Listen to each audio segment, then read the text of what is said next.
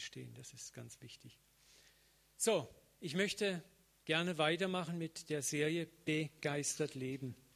Und Ziel dieser Reihe ist es ja, über die Kraft des Heiligen Geistes nachzudenken. Und zwar nicht nur die Geistesgaben, sondern was Paulus gesagt hat, wenn ich in neuen Sprachen rede und hätte die Liebe nicht, dann bin ich nichts. Wenn ich Zeichen und Wunder tun könnte und habe die Liebe nicht, bin ich nichts. Wenn ich meinen Leib den Armen gebe und habe die Liebe nicht, dann bin ich nichts. Und er sagt dann, ich zeige euch einen besseren und größeren Weg. Und dann stellt Paulus eigentlich die größte Geistesgabe vor. Und das ist die Geistesgabe der Agape, der göttlichen Liebe. Und in dieser Geistesgabe der Agape, der göttlichen Liebe, ist auch diese Liebe zum Feind mit eingeschlossen, über die wir heute ein bisschen mehr reden möchten. Und unter Feind verstehe ich nicht nur den Blödmann, der mir so doof kommt und auf den ich so eine Wut habe, sondern Feind kann auch einfach der sein, vielleicht, der mir am allerwertesten vorbeigeht, der mich gar nicht interessiert. Und ich bin so dankbar, Ilka, für das, was du erzählt hast. Das ist genau das, wir während einer Predigt auch immer wieder darauf einsteigen. Ich glaube, das ist die Ebene, wo Gott uns rein trainieren möchte, wo die Zeichen und Wunder geschehen werden. Dass Gott uns einfach bub, bub, mal irgendjemand aufs Herz legt, ganz unspektakulär. Und dann geht es nicht darum, äh, bla bla bla bla bla, sondern erstmal von Herz zu Herz. Und das ist das, was ich unter begeistert lebe, verstehe. Jesus hat im Johannesevangelium gesagt, das sind die Kapitel oben 12, 45, 20, 21 und 13, 35. Wer mich sieht, sieht den Vater. Und jetzt könntest du sagen, ja, Jesus, ja, das war Jesus. Aber Jesus sagt, wie mich der Vater gesandt hat, so sende ich euch. Du bist das Ebenbild Christi. Also, logisch, wer dich sieht, sollte den Vater sehen. Und das ist, was wir mit begeistert Leben erreichen dürfen, können und sollen. Wir haben den Geist Gottes empfangen. Gott lebt in uns in seiner ganzen Fülle und er möchte gerne aus uns ah, rausleben, zu den Menschen fließen. Und das möchte er auch tun durch diese Agape-Liebe, diese göttliche Liebe. Und um eins ganz klar zu machen, wir können das aus unserer Kraft nicht. Wir können das einfach nicht. Aber er kann es durch uns, wenn wir mutig sind, wenn wir einfach mal Raum geben und uns öffnen. Und dann sagt Jesus schließlich, daran wird die Welt erkennen, dass ihr Gottes Kinder seid, so ihr Liebe untereinander habt. Das ist interessant, zunächst mal untereinander. Wenn wir es nicht mal schaffen, in der Gemeinde Liebe zu haben, herzlos miteinander umgehen, ungeduldig miteinander umgehen, uns genauso behandeln wie die Menschen draußen, was für Attraktion üben wir dann noch aus? Weil wenn die Leute reinkommen und sagen, hey, wir sind ein toller Club und sie sehen nach drei Monaten, hier geht es genauso hart, wenn nicht noch härter ab als in der Welt. Also die Welt soll erkennen, dass wir Gottes Kinder sind, indem wir auch untereinander Liebe haben. Wir wollen hier nichts idealisieren. Wir sind und bleiben Menschen, solange wir atmen und leben. Wir werden auch in der Gemeinde immer Menschen bleiben und werden auch immer uns aneinander reiben. Aber wir können auch immer wieder lernen, wie können wir diesen Abrieb anders kanalisieren? Wie können wir ehrenvoll miteinander umgehen? Wie können wir liebevoll miteinander umgehen? Wie können wir miteinander die zweite und dritte Meile gehen? Und da, glaube ich, haben wir noch einen enormen Lernbedarf. Ich möchte zunächst mal unseren Weg, nochmal unsere Aufmerksamkeit auf die Art lenken. Und da war es schön, was Darius uns gesagt hat. Er hat gesagt, über Beziehungen, Tee trinken. Darius, das fand ich so geil. Darum geht es, Tee trinken. Jesus war der größte Teetrinker aller Zeiten in, dieser, in diesem Kontext. Ich möchte mal unsere Aufmerksamkeit auf die Art lenken, wie ging er mit gottfernen Menschen um? Wie ging der ewige Gott, der in das Fleisch gekommen war, der eine Sehnsucht gehabt hat, seiner Kreatur nahe zu sein, wie ging er mit seiner Kreatur um? Da schauen wir uns das erste Mal an, zwei Verse in Matthäus 9, 36. Als er die vielen Menschen sah, ergriff ihn ein tiefes Mitgefühl, denn sie waren hilflos und erschöpft wie Schafe ohne Hirten. Und ich glaube, das ist genau das, was der Ilka passiert ist. Genau das. Du siehst einen Menschen hilflos, erschöpft, wie ein Schaf ohne Hirten. Und das ist das, was der Herr uns fragen möchte, auch als Gemeinde, als CZK. Und das ist das, was uns auch beschäftigt hat in unserem Leitertreffen neulich. Wie können wir diese Schiene stärker angehen. Und da haben wir einige tolle Ideen geschenkt bekommen, wo wir sagen, wie können wir ganz praktisch, ohne großes Tamtam und Trara und ohne Mordsorga da aktiv werden. Und die Frage, die wir uns stellen müssen, hast du ein tiefes Mitgefühl? Hast du Mitgefühl mit den Menschen um dich herum? Und da geht es gar nicht mal um retten, nicht retten, sondern hast du eine authentische Liebe. Schauen wir mal weiter, wie Jesus noch mit den Leuten umging. Matthäus 9, 9 bis 13. Als Jesus weiterging und an der Zollstelle vorbeikam, sah er dort einen Mann sitzen, der hieß Matthäus. Er sagte zu ihm, folge mir nach. Matthäus stand auf und folgte ihm. Später war Jesus in seinem Haus zu Gast und mit ihm und seinen Jüngern waren noch viele Zolleinnehmer eingeladen und andere, die einen ebenso schlechten Ruf hatten. Als einige Pharisäer das sahen, man könnte auch sagen, als einige Christen das sahen, sagten sie zu seinen Jüngern, wie kann euer Rabbi sich nur mit Zöllnern und Sündern an einen Tisch setzen? Mit wem sitzt du am Tisch im Alltag? Mit wem hast du Umgang im Alltag? Ich meine, wir leben heute nicht in dieser fromm polarisierten Welt, wo wir in einem frommen Gottesstaat leben und es da die Heiligen und die nicht so Heiligen gibt. Aber als Christen haben wir auch, denke ich, in den vergangenen 20, 30 Jahren, ich sage mal bewusst als bibeltreue Christen, manchmal oft mehr die Distanz vom Sünder gelernt als die Nähe. Wir haben oft mehr Angst gehabt, uns zu dekontaminieren, ja, als, äh, nee, kontaminieren. Dekontaminieren ist das Gegenteil. Ne? Äh, als Nähe zu suchen. Jesus hörte das und erwiderte, nicht die Gesunden brauchen den Arzt, sondern die Kranken. Nun geht und denkt einmal darüber nach, was mit dem Wort gemeint ist. Barmherzigkeit und Tee trinken will ich und nicht Opfer. Dann versteht er auch, dass ich nicht gekommen bin, die Gerechten zu rufen, sondern die Sünder, die Zielverfehler, die, die am Ziel vorbeileben. Und da war zunächst Jesu Mitgefühl und Mitleid mit seiner verehrten Kreatur. Und wir müssen uns wieder die Frage stellen, was ist denn mein Gefühl für die Welt draußen ohne Gott? Was fühlst du für die Welt ohne Gott? Was siehst du, wenn du durch die Straßen gehst, an deinen Arbeitsplatz, an deiner Uni, an deiner Schule? Sehen wir oft nur eine feindselige Welt, ignorante, feindselige Menschen, die mit Gott nichts zu tun haben wollen, die uns eigentlich auch egal sind? Ich gehe bewusst als durch die Stadt oder so und schaue mir die Menschen an. Und dann siehst du vielleicht jemand, der unförmig aussieht, der so richtig prohlmäßig aussieht. Und dann denkst du dir, okay Gott, was denkst du über den Menschen? Weil wenn ich den angucke, dann kommen sofort zweieinhalbtausend Vorurteile hoch. Kennt ihr das? Ja, ne? Aber dann versuche ich bewusst mal zu sagen, okay Gott, wie siehst du diese Kreatur? Und Gott sagt, ich sehe ein Geschöpf, das ich liebe, das wie ein verlorenes Schaf ist, das erschöpft ist, hilflos ist das sich total verehrt hat. Und wenn wir diesen Blick nicht kriegen, dann wird uns die Welt weitgehend am Hintern vorbeigehen.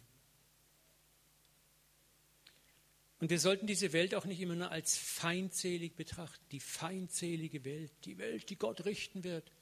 Und wir sind im Boot und ihr seid nicht im Boot. Wenn wir diese, diese, diese, diesen, dieses Gefühl in uns haben, dann stimmt was mit uns nicht. Das Herz Jesu war ein Herz voller Mitgefühl für die Menschen. Das ist es auch heute noch.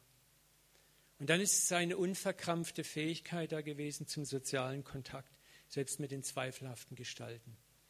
Darius und ich kann dir nur hoffen, dass du Tee trinkst bis zum Abwinken, bis dir die Blase zu den Ohren rauswächst.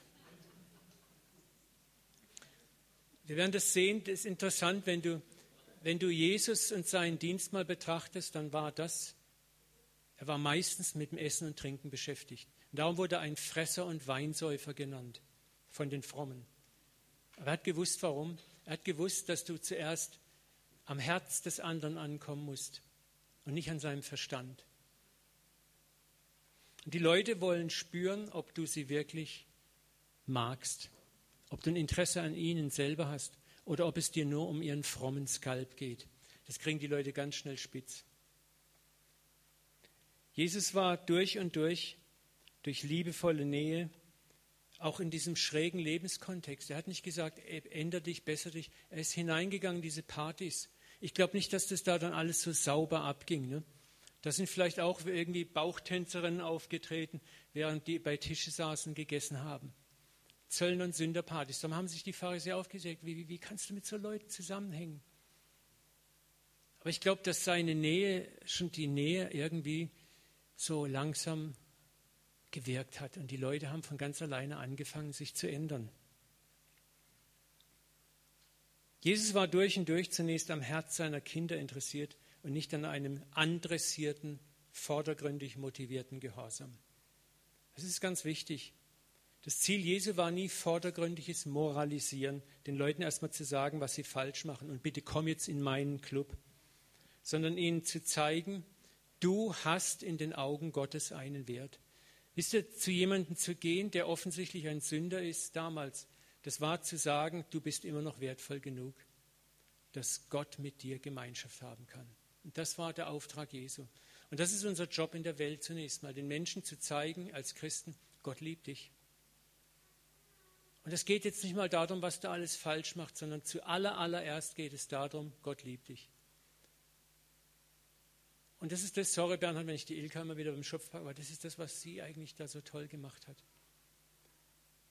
Die hat nicht ein Traktat unter der Tür durchgeschoben oder einen Bibelleseplan abgegeben, ne? Sondern erstmal nur Liebe erwiesen. Und sie wird weiter Liebe erweisen. Und das wird das Herz zum Einsturz bringen. Das wird die Bollwerke der Finsternis zum Einsturz bringen. Wisst ihr, das Interessante ist, der Rest kommt oft von ganz alleine dann.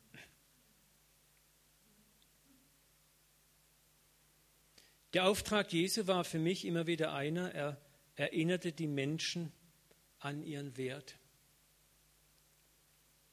Sich mit ihnen abzugeben war zu zeigen, schau mal, du hast einen Wert. Weißt du eigentlich, dass du noch einen Wert hast? Weißt du, lieber Pharisäer, lieber Zöllner, dass du einen Wert in den Augen Gottes hast?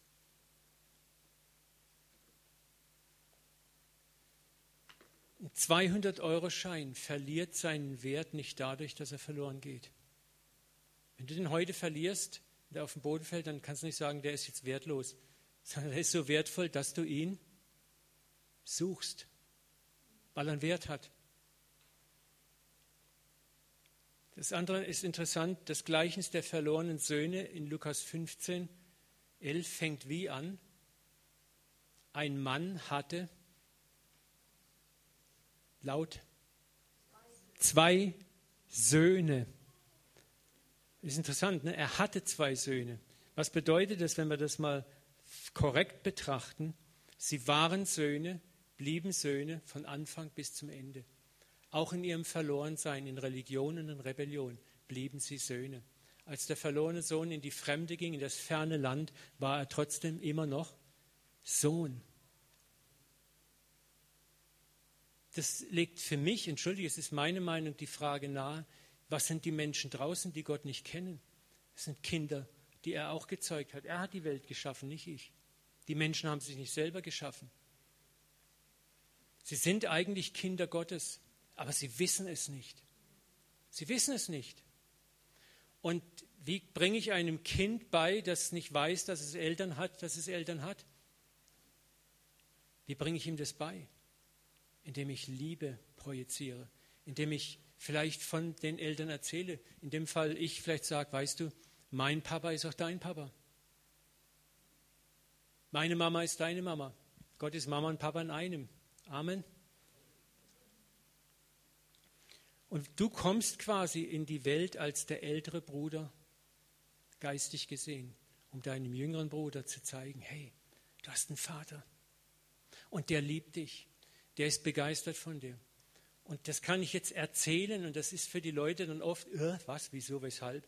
Aber wenn du es zeigst, wenn Darius Tee trinken geht, wenn er seinen Hintern da dem Feuer aussetzt in der Türkei und die Leute kriegen das auch mit und ahnen, was es ihn kostet, was er vielleicht auch aufgibt, einen tollen Job in Deutschland, den er haben könnte, wo er sagt, ich schaffe als Missionar 10, 20 Jahre für 1200 Euro.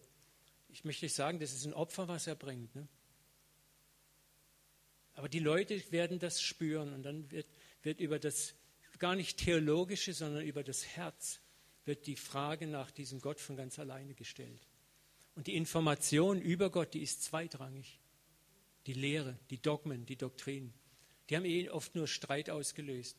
Aber was die Menschen sehen, was sie tatsächlich überzeugt, ist, haben wir Liebe. So viele Gemeinden gehen zu Bruch über Doktrin und Streit über Lehre und korrekte Lehre und nicht korrekte Lehre. Und da ist so wenig Liebe drin.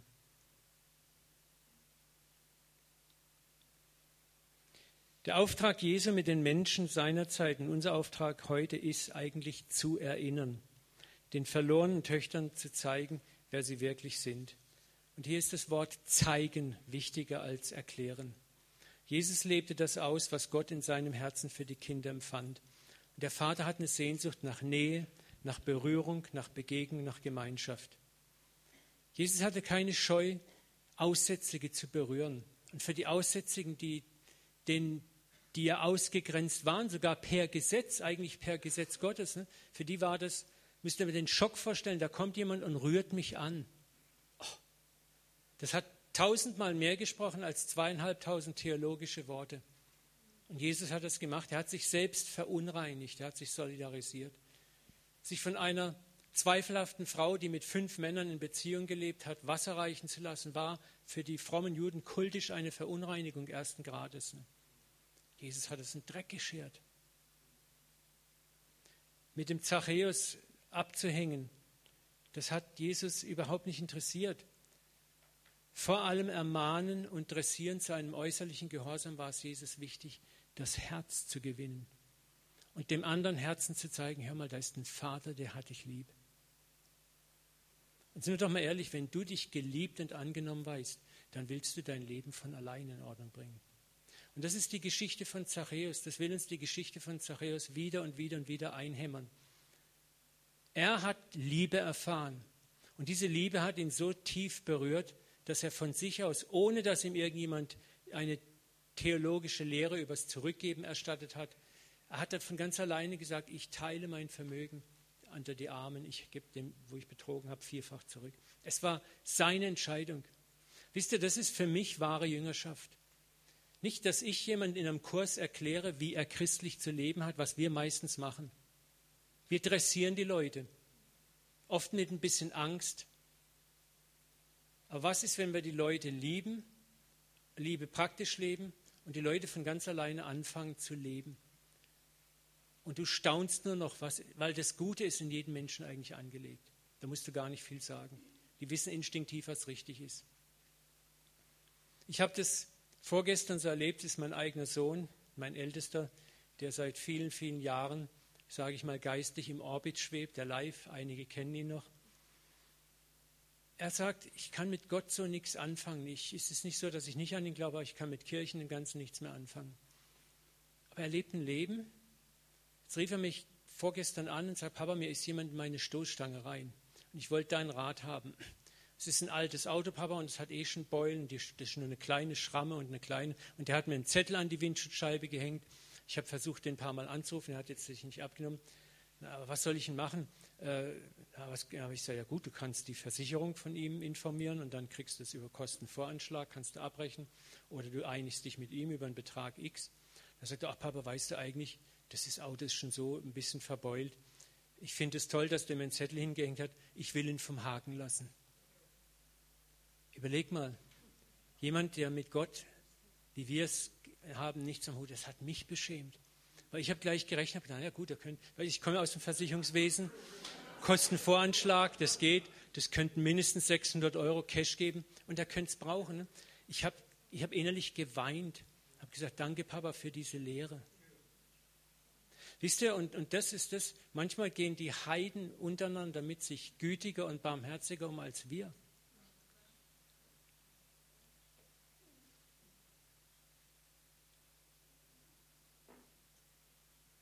Was passiert, wenn wir Menschen in Gesetze und seien sie noch so richtig mit dem Motiv Angst oder religiöse Begeisterung drängen? Wisst ihr, man kann auch junge Menschen begeistern und in der Begeisterung junger Menschen, da ist, ich war auch jung und war auch begeistert, da machst du alles. Aber das Dumme ist, vieles hält oft nur an, solange die äußere Begeisterung anhält. Und das andere ist, vieles hält oft, du kannst auch Leute mit Angst in was rein motivieren religiöse Angst und dann hält es auch nur so lange an, wie du immer die Angst aufrechterhältst. Aber gesundes geistliches Wachstum, etwas, das aus Liebe geschieht, was authentisch gewachsen ist, bleibt für immer. Und hier ist auch etwas, was ich mir wünsche, was wir lernen möchten, dürfen, begeistert zu leben, ist, dem anderen, dem Gegenüber, mit ihm Geduld haben, Langmut haben, vergeben, vorleben, vor dem Vorsagen, es zu verkneifen, Wachstum im anderen zu pushen. Man sieht ja manchmal auch in jemandem, was er falsch macht. Und dann juckt es schon, jetzt muss ich mal dich richtig korrigieren. Und manchmal sagt der Herr, halt's Maul, Paul. Es ist jetzt nicht dran. Du würdest ihn pushen, du würdest eine Treibhausfrucht hervorbringen, aber keine echte Frucht. Zur gegebenen Zeit wird er selber darauf kommen. Halten wir das aus? Manchmal habe ich das Gefühl, wir sind eher an Treibhauschristen interessiert, die wir mit diversen Kurssystemen in möglichst schneller Zeit zur Reife führen. Und das nennen wir dann Jüngerschaft.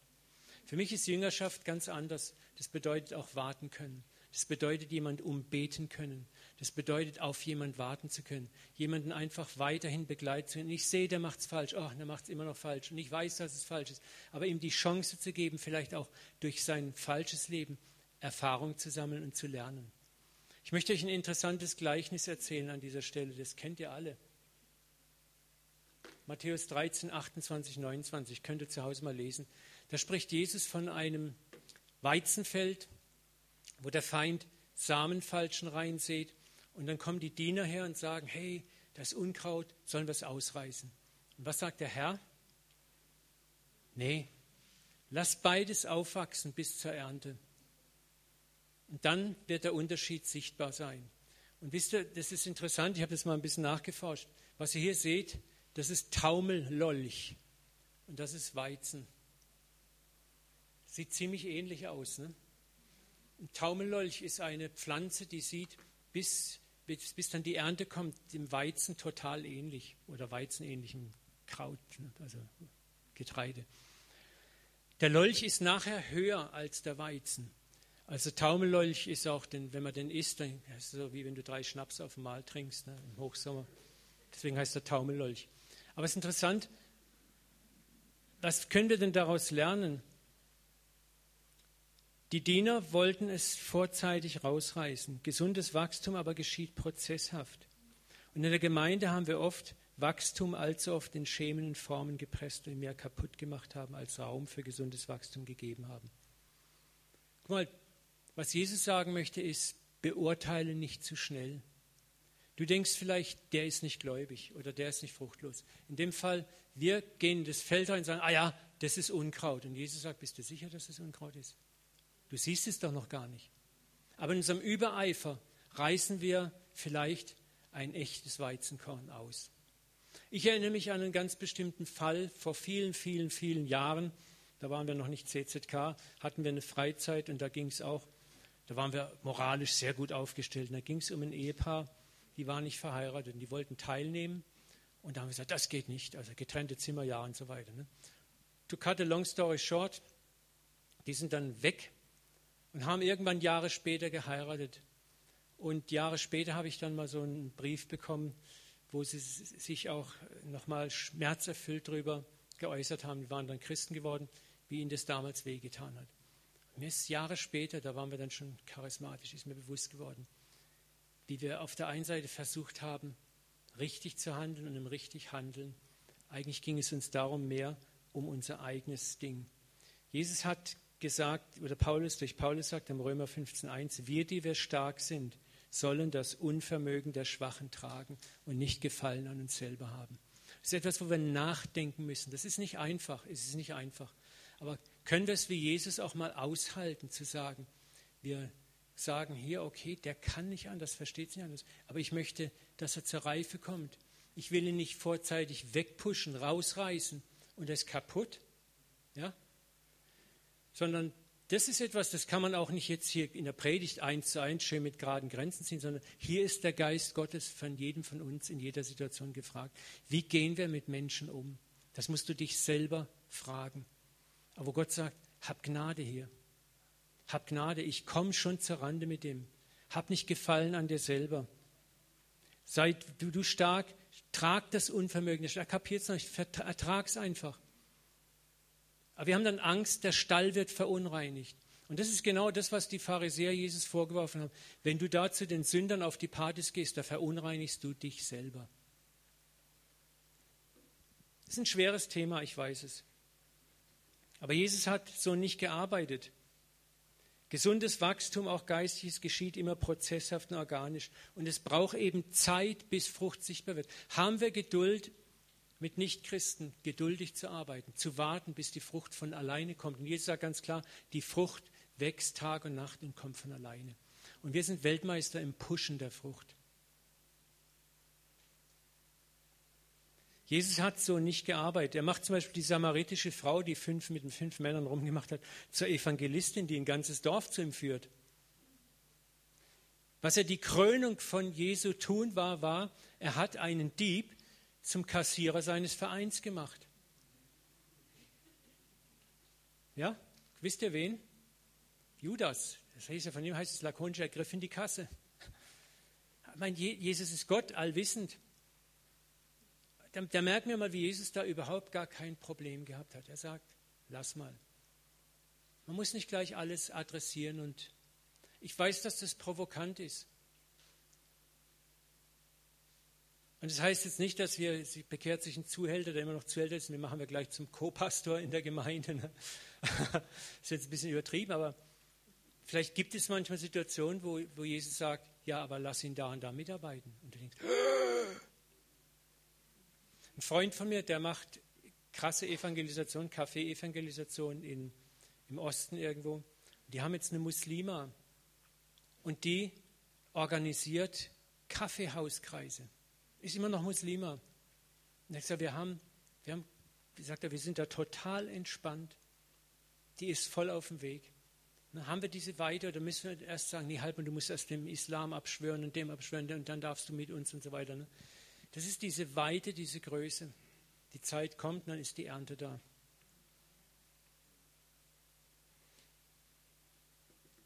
Ich möchte auch nicht negativ polarisieren. Jesus liebt die Frommen genauso. Und er wird sie genauso zu sich ziehen.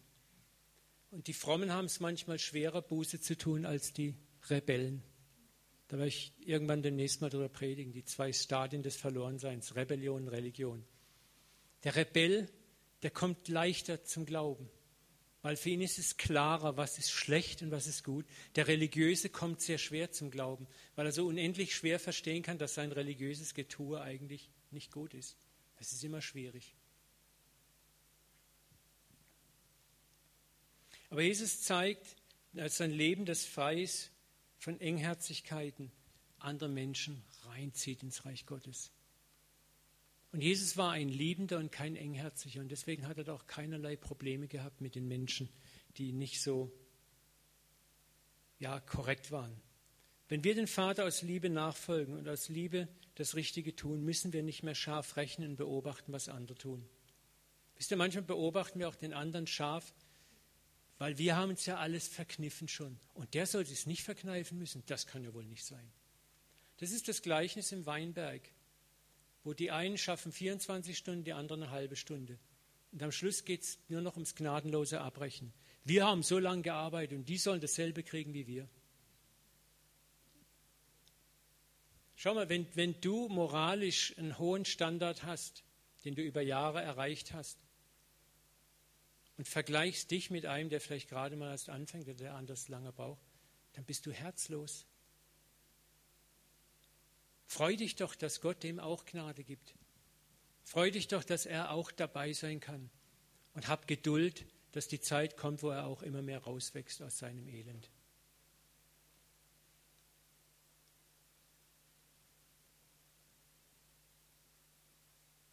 Wenn ich als Christ diene aus dem Motiv des wiedervergoldenen Lohns und der Angst, werde ich immer über die ärgern, die scheinbar für weniger Leistung das Gleiche erhalten.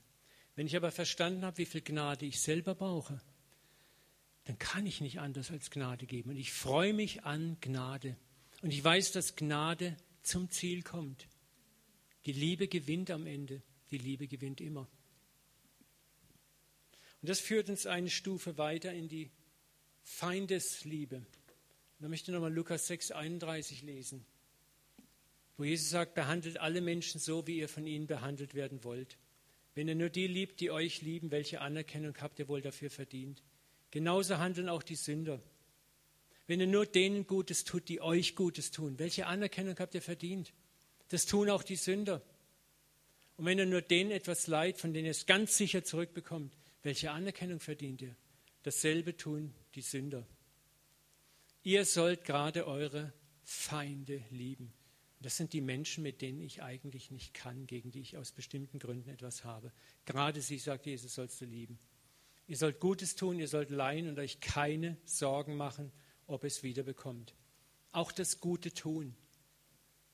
Und das finde ich so krass. Was Ilka macht, das kostet Zeit, das kostet Energie, das kostet Nerven, aber sie macht sich keine Sorgen, ob sie es wiederkriegt. Das ist die Haltung. Sorry, du bist heute im Zielvisier. Der Standard, den Jesus setzt, ist, den Feind zu lieben. Und das Problem, was wir mit Feindesliebe haben, ist das Wort Feind. Ich merke das immer und immer wieder, wenn man mit Leuten darüber redet.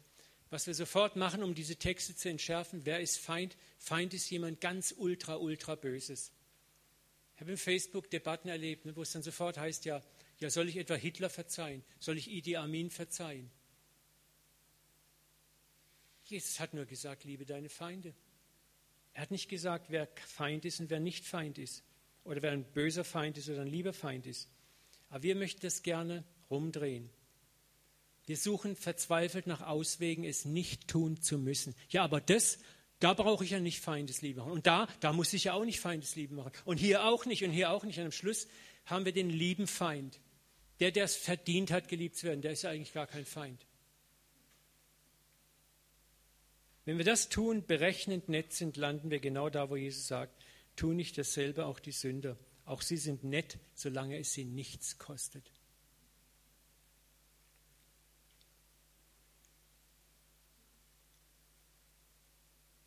Das ist eine gewaltige Dimension des Wesens Gottes, die wir nicht einfach verstehen. Nicht Gleiches mit Gleichem zu vergelten, auch da, wo es angebracht ist. Und das ist uns fremd, wenn wir ehrlich sind. Wir sind es gewohnt, Gleiches mit Gleichem zu vergelten. Unkonditionelle Gnade ist uns immer noch fremd. Und wisst ihr, was wir gemacht haben als Christen? Wir haben Gott auf unsere Ebene runtergezogen. Und nicht nur wir Christen, die Juden haben es genauso gemacht. Sie haben Gott auf ihre Ebene runtergezogen. Und die Jünger haben auch Gott auf ihre Ebene runtergezogen. Und so wurde Gottes Güte und Gnade nur ein klein wenig größer als unsere Güte und Gnade. Gott wurde uns immer ähnlicher. Und es ist da verwunderlich, dass wir uns manchmal vor diesem Gott fürchten. Ich möchte euch ein paar Beispiele geben von diesem Runterziehen. Da waren die Jünger, die unter biblischer Berufung, Berufung auf einen biblischen Propheten, ein ganzes Dorf einäschern wollten. Elia hat es auch gemacht, können wir es doch auch tun. Ich ziehe Gott auf meine Racheebene herunter. Und ich finde, wenn ich will, finde ich immer einen biblischen Beleg dafür, um meine, meinen Zorn zu untermauern. Petrus er dachte siebenmal vergeben, das steht ja in den Sprüchen. Ha, damit bin ich voll auf der richtigen Seite. Und was sagt Jesus? Nicht siebenmal. Siebenmal, siebzigmal, 490 Mal. Das ist ja ein Skandal. Die Frommen, die eine Ehebrecherin nach dem Gesetz des Mose, Jesus, das ist Gesetz des Mose, Gesetz Gottes, steinigen. Und Jesus gibt einen Hinweis, sagt, ihr seid alle Sünder. Wirf deinen Stein weg. Im Mittelalter verbrannten Katholiken und Protestanten, beide, Menschen auf Scheiterhäufen, die nicht ihrer Meinung waren, die nicht ihrer Lehrmeinung nachfolgten oder die ihrer Meinung nach Sünder waren. Wisst ihr, was das Argument oft war? Wenn Gott Menschen verbrennen kann, können wir das auch.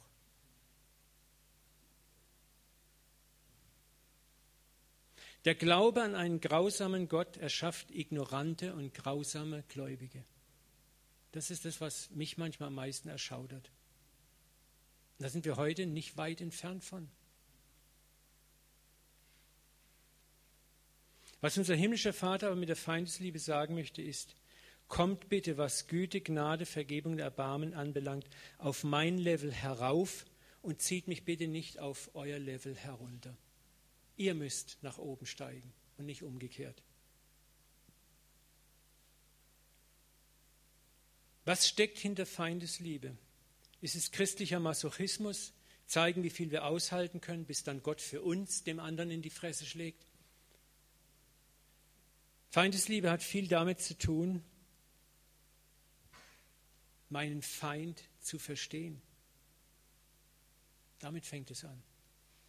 Verstehst du, warum der andere so handelt? Ich habe euch mal die Geschichte von Stephen Coy erzählt, dem U-Bahn-Schacht, wo er da U-Bahn fährt und das, die lärmenden Kinder mit dem Vater und der Vater macht nichts und wo alle sich aufregen über diesen Vater und ihm am liebsten gekreuzigt hätten, weil er die Ruhe stört und den Kindern nicht Einhalt gebietet. Und einer spricht ihn dann an und der Vater sagt, sorry, ich weiß, dass ich meine Kinder bremsen müsste, aber ich kann nicht. Wir kommen gerade aus dem Krankenhaus, wo wir erfahren haben, dass meine Frau und ihre Mutter gestorben ist.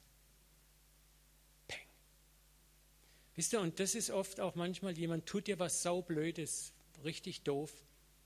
Aber wenn du vielleicht die Geschichte dahinter kennst, wie Gott sie kennt, kommst du vielleicht zu einem ganz anderen Urteil.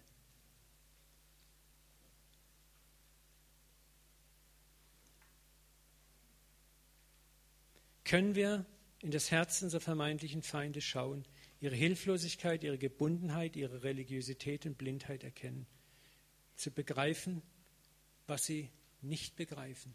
Schau mal, was hat Jesus am Kreuz gesagt? Die gewaltigsten Worte am Kreuz waren nicht, es ist vollbracht, sondern Vater, vergib ihnen, denn sie wissen nicht, was sie tun. Und damit meint er nicht die Soldaten, die ihn angenagelt haben. Die haben wirklich nicht gewusst, was sie machen. Sondern er spricht hier von der ganzen jüdischen Aristokratie. Und er spricht eigentlich von uns allen. Und wenn Jesus so weit geht, dass er seinen Peinigern vergeben kann, und zwar unter der Prämisse, sie wissen eigentlich nicht, was sie tun, dann wäre es für uns ein kleiner Anfang zu sagen, okay, ab Montagmorgen fangen wir einfach mal an, auch mit meinen Feinden mal zumindest mal ansatzweise zu fragen. Es ist ein Prozess, Gott weiß es. Wir schaffen das nicht aus dem Stegreif. Aber zu fragen, was bewegt denn meinen Feind oder den Feind so zu handeln? Mir blöd zu kommen, mir doof zu kommen.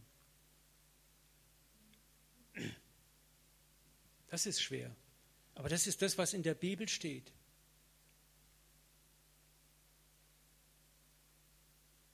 Denken wir mal an, an Saulus, den Christenmörder der aus purer Gnade des Vaters zum Apostel wird. Ironischerweise auch durch die Vergebung von einem sterbenden Christen, nämlich Stephanus. Jesus hat ihm auch vergeben. Warum? Weil Jesus sah in Paulus nicht nur diesen Christenmörder, und das war er, sondern er sah einen Mann, der eigentlich in, seinem, in der Tiefe seines Herzens für Gott eifern wollte, aber völlig verdreht, völlig verorgelt. Und Gott konnte da durchsehen und konnte Gnade durchbringen.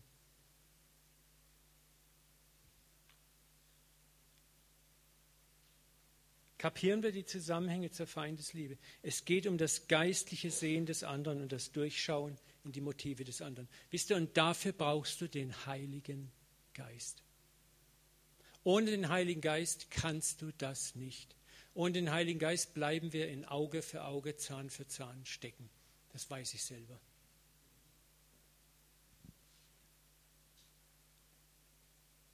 Aktuell in Israel sehen wir interessanterweise diese Spirale der Gewalt wunderbar. Fünf Jugendliche Israelis werden ermordet. Was ist die Antwort? Ein Kind, ein palästinensisches Kind wird auch grausam ermordet. Was ist die Antwort? Raketenbeschuss. Was ist die Antwort? Wir schießen Raketen zurück. Was ist die Antwort? Wir marschieren ein.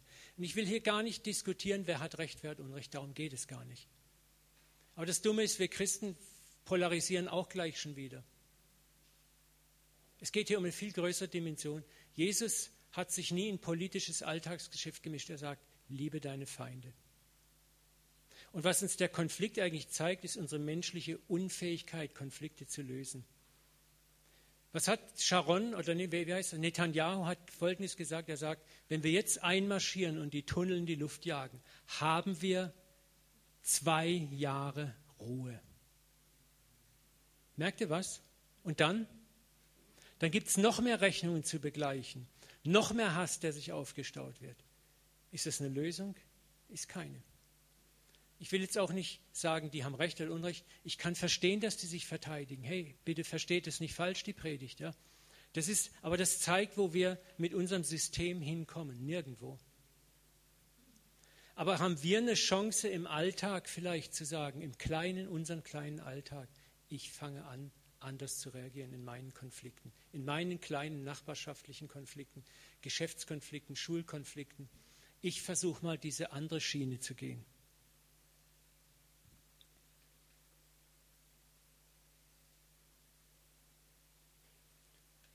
Ich möchte euch ein Quotation von Gandhi, und dann sind wir auch schon fertig.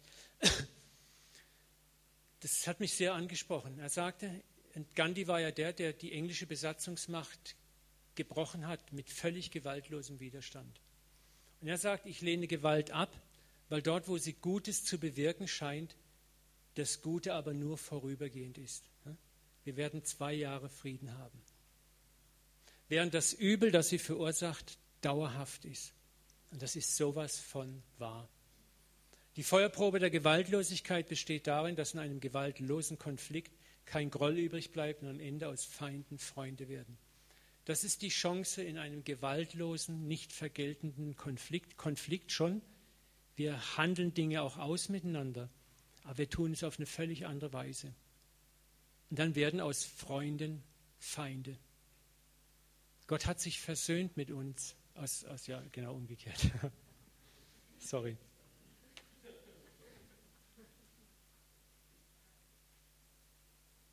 Böses mit gleicher Münze zu vergelten, ist in der Tat keine dauerhafte Lösung und verdrängt das Problem auf später. Jesus selber sagte zu Pilatus, ich kann mit Leichtigkeit eine Armee von Engeln herbeirufen, die mich befreien. Aber dann sagt Jesus, warum? Er sagt, aber mein Reich ist nicht von dieser Welt. Und wir sind bereits im Reich Gottes hineingesetzt. Wir sitzen zur Rechten Christi. Und wir sollten gemäß dieses anderen Reiches handeln.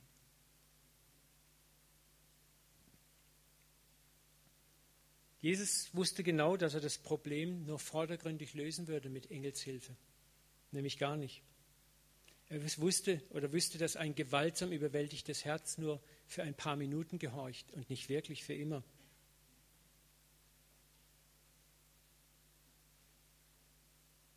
Und das ist das Reich unbegreiflicher Liebe und Gnade, die alles wirklich und von ganz innen neu machen wird und aus Feinden Brüder machen wird.